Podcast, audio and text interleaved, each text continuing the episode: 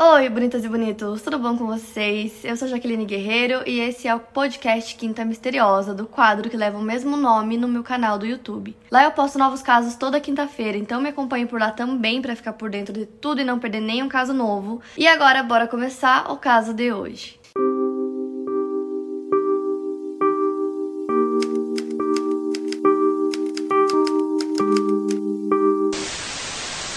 Jane Marie Pritchard nasceu em 1958 em Maryland, nos Estados Unidos. Filha de Audrey e Walter Pritchard, a Jane tinha outros três irmãos. Ela era especialmente próxima de Keith, que era três anos mais velho que ela, mas ela também era próxima do irmão mais velho, que era o Greg, e da sua irmã mais nova, Beth. Eles moravam em uma casa em uma fazenda de 38 acres no interior, perto de Barnesville, Maryland. E lá ela cresceu com um grande amor por cavalos e natureza. Os seus irmãos contam que desde a infância ela sempre amou o ar livre. A Jane sempre foi aventureira e independente, ela também compartilhava o talento de sua mãe com plantas. E ela gostava tanto de plantas que a mãe dela lembra uma vez que ela fez todo mundo sentar na mesa para assistir uma apresentação sobre sua recente descoberta. Então ela foi passando todos os slides que acompanhavam o crescimento progressivo de um feijoeiro. Na época do caso, a Jane estava trabalhando em Brookside Gardens, um jardim botânico no condado de Montgomery, Maryland, enquanto ela fazia seu mestrado em botânica no campus College Park na Universidade de Maryland. Então ela estava morando em Clarksburg, Maryland, que é um subúrbio de Washington, e por conta dos estudos no mestrado, durante três anos de pesquisas, ela foi várias vezes para Blackbird State Forest, que era uma floresta enorme, então ela estava fazendo uma pesquisa sobre videira de verão.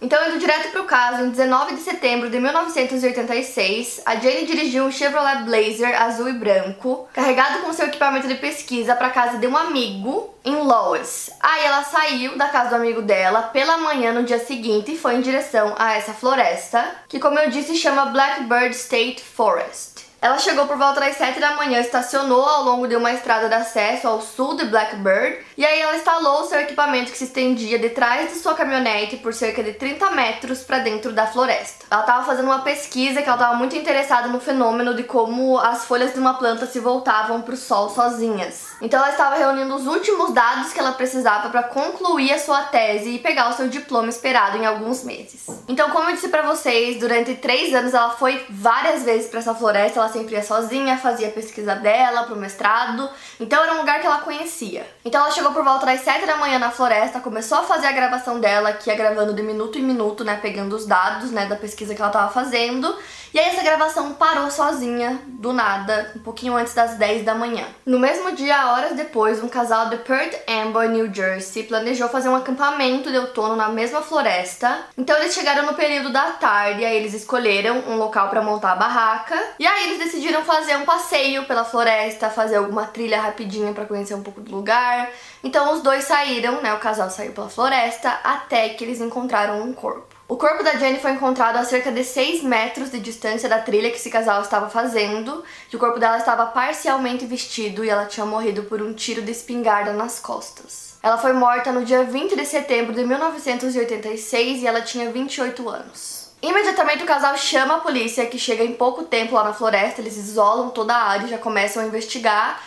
E assim, o corpo dela foi encontrado poucas horas depois da morte dela e não tinha praticamente nada. Assim, a falta de evidências foi uma coisa surpreendente para os policiais na hora, porque a única coisa que eles encontraram foi um único fio de cabelo. E aí eles conversaram com a família da Jane, contaram o que tinha acontecido e começaram a perguntar se tinha alguma pessoa que pudesse estar atrás dela.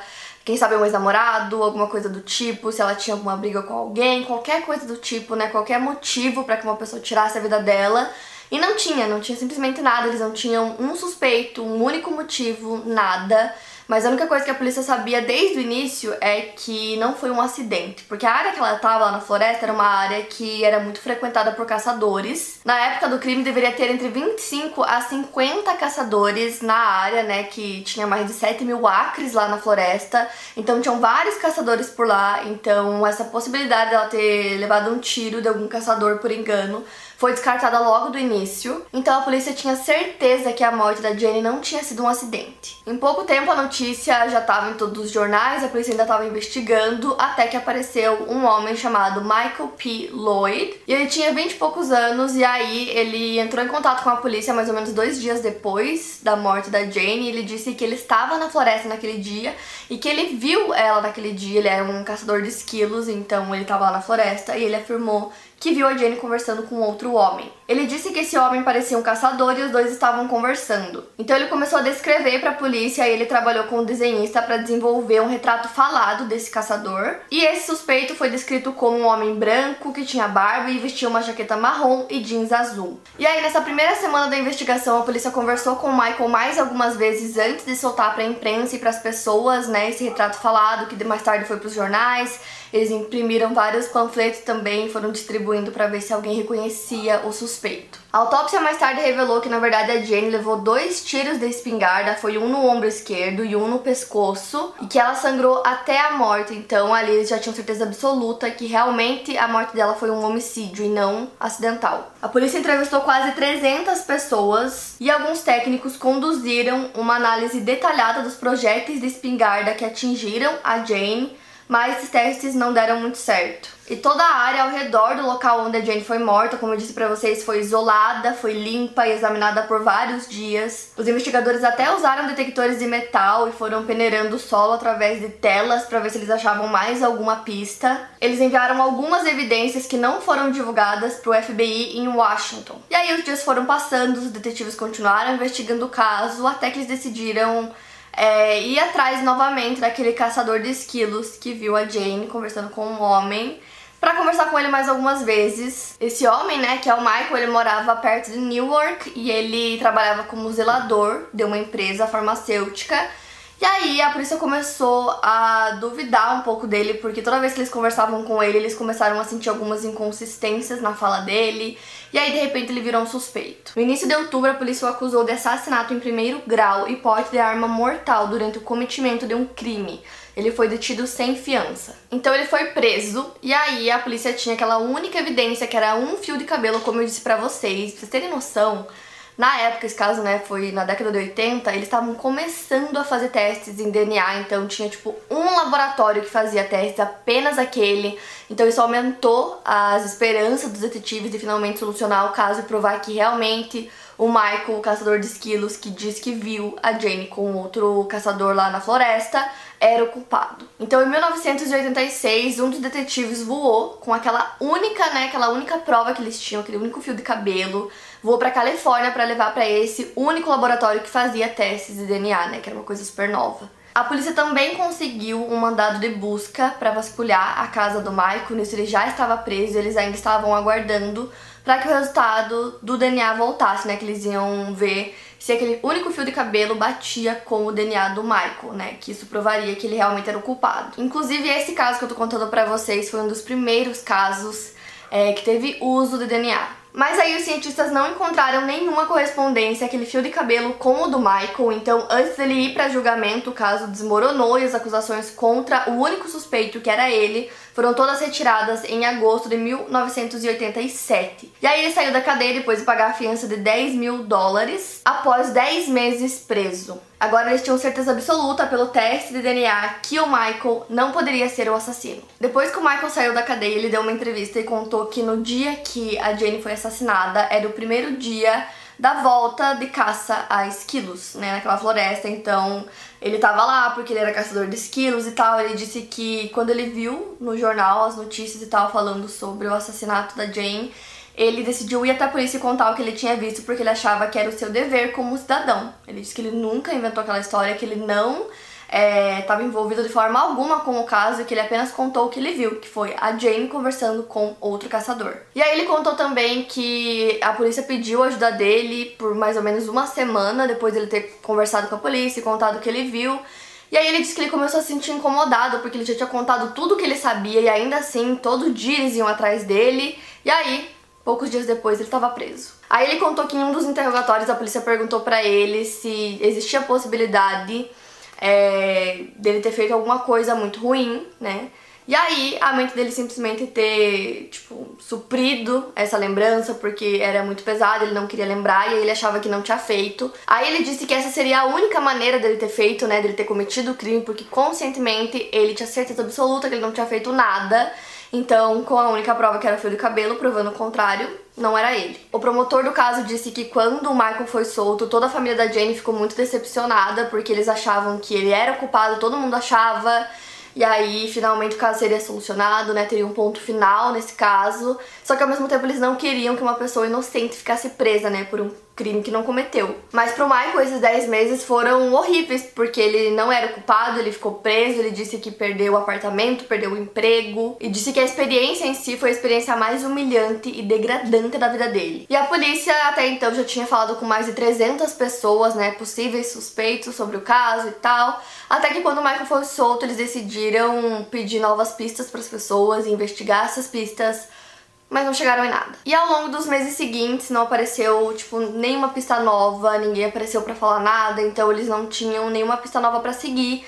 Até que outros casos foram acontecendo, né, que acabaram virando prioridade da polícia, e aí o caso da Jane foi arquivado. E aí, em outubro de 2014, o chefe de polícia do condado de Newcastle, Elmer M. Setting, anunciou a criação de um novo esquadrão de homicídios arquivados. Ele disse que a unidade de casos sigilosos foi criada para solidificar a vigilância na identificação e prisão daqueles que cometeram assassinato no condado de Newcastle, independentemente de quando o crime aconteceu. Ele também disse que um investigador experiente com um novo par de olhos e o uso da tecnologia moderna poderia ser capaz de solucionar vários casos arquivados e trazer uma resposta para as famílias das vítimas. Então, o detetive Thomas Ozorkowski e o funcionário civil Glenn L. Davis, que se aposentou da força como sargento sênior, foram selecionados para participar dessa nova unidade de casos. Então, com um detetive em tempo integral e uma pequena equipe de apoio, o esquadrão seria encarregado de vasculhar arquivos de casos antigos em busca de pistas ou identificar aqueles que poderiam ser resolvidos por meio de avanços tecnológicos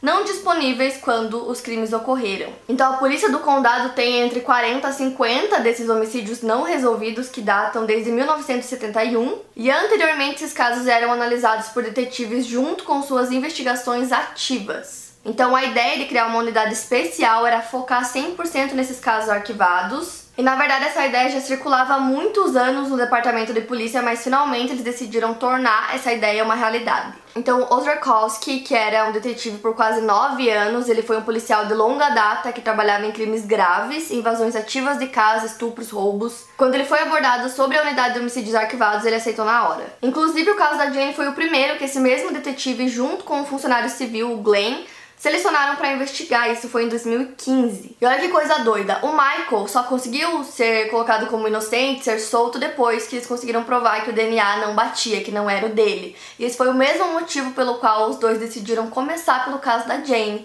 porque tinha prova de DNA. Então os dois começaram a analisar todas as provas que foram armazenadas e arquivadas sobre o caso, começaram a ver toda aquela papelada, caixa por caixa vendo um por um, porque eles acreditavam que por conta do DNA e hoje, né, anos depois, com toda a tecnologia, era possível sim que eles conseguissem solucionar esse caso. E aí eles entraram em contato com a família da Jane para contar que eles iam continuar a investigação e aí a família toda ficou muito feliz em ver que a polícia não tinha desistido do caso. Só que eles precisavam conversar, né, com os familiares, com os pais, com os irmãos da Jane. E aí um dos irmãos dela, o Kit, que ela era bem próxima, disse que foi muito difícil porque por mais que já tenham passado muitos anos, ele falou que falar sobre a irmã dele, conversar sobre o crime, o assassinato é horrível e é uma ferida que nunca sara. E que quando ele começou a conversar com a polícia sobre tudo que aconteceu, ele disse que parecia que tinha sido tipo um dia antes. Só que essa conversa com os policiais também acabou trazendo algumas coisas que as pessoas não sabiam.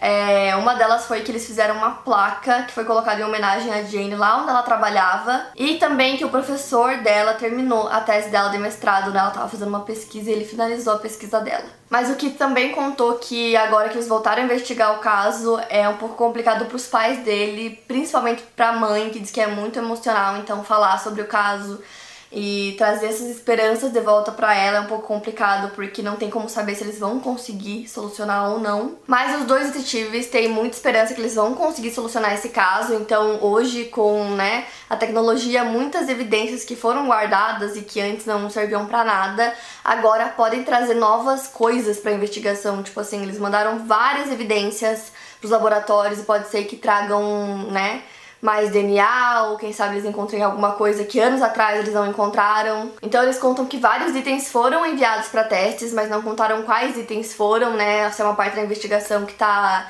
em sigilo, mas eles seguem com muita esperança, eles estão analisando tudo, investigando tudo de novo, falando com várias pessoas. Ele até falou na possibilidade de uma pessoa saber exatamente o que aconteceu, conhecer o culpado e que na época não falou por medo ou porque talvez era muito próxima dessa pessoa, mas que hoje talvez ela não seja mais e quem sabe ela decida, né, conversar com eles e contar a verdade, que também é bem possível. Então o caso aconteceu em 1986, os dois acreditam que com o DNA eles ainda vão conseguir encontrar o culpado. Os pais da Jane continuam morando naquela mesma casa, na mesma fazenda, e eles esperam muito que agora, né, com a tecnologia, o caso seja finalmente solucionado. E a investigação segue. Esse é um caso que quando eu li, ele ficou muito na minha cabeça, porque fiquei pensando, tinham tantos caçadores lá, né? Então, Pode ser que alguém tenha visto mais alguma coisa, pode ser que o culpado seja um desses caçadores que estava lá. Aí eu fiquei pensando também em outras teorias que eu criei na minha cabeça, por exemplo, será que o culpado já estava planejando fazer isso com a Jane? Será que ele viu ela outros dias lá na floresta? Porque afinal ela ia várias vezes, né? Ela foi durante três anos ela ia para essa floresta para continuar a pesquisa dela. Então pode ser que alguém tivesse, não sei, olhando já ela já fazia um tempo, começou a planejar alguma coisa e quem sabe sei lá, que se aproxima dela, não foi como esperado. Eu li umas teorias assim, então não sei. É muito difícil saber o que aconteceu. Para mais casos, siga meu podcast aqui no Spotify. Lembrando que os casos novos saem primeiro lá no meu canal do YouTube toda quinta-feira. Obrigada por ouvir, até o próximo caso.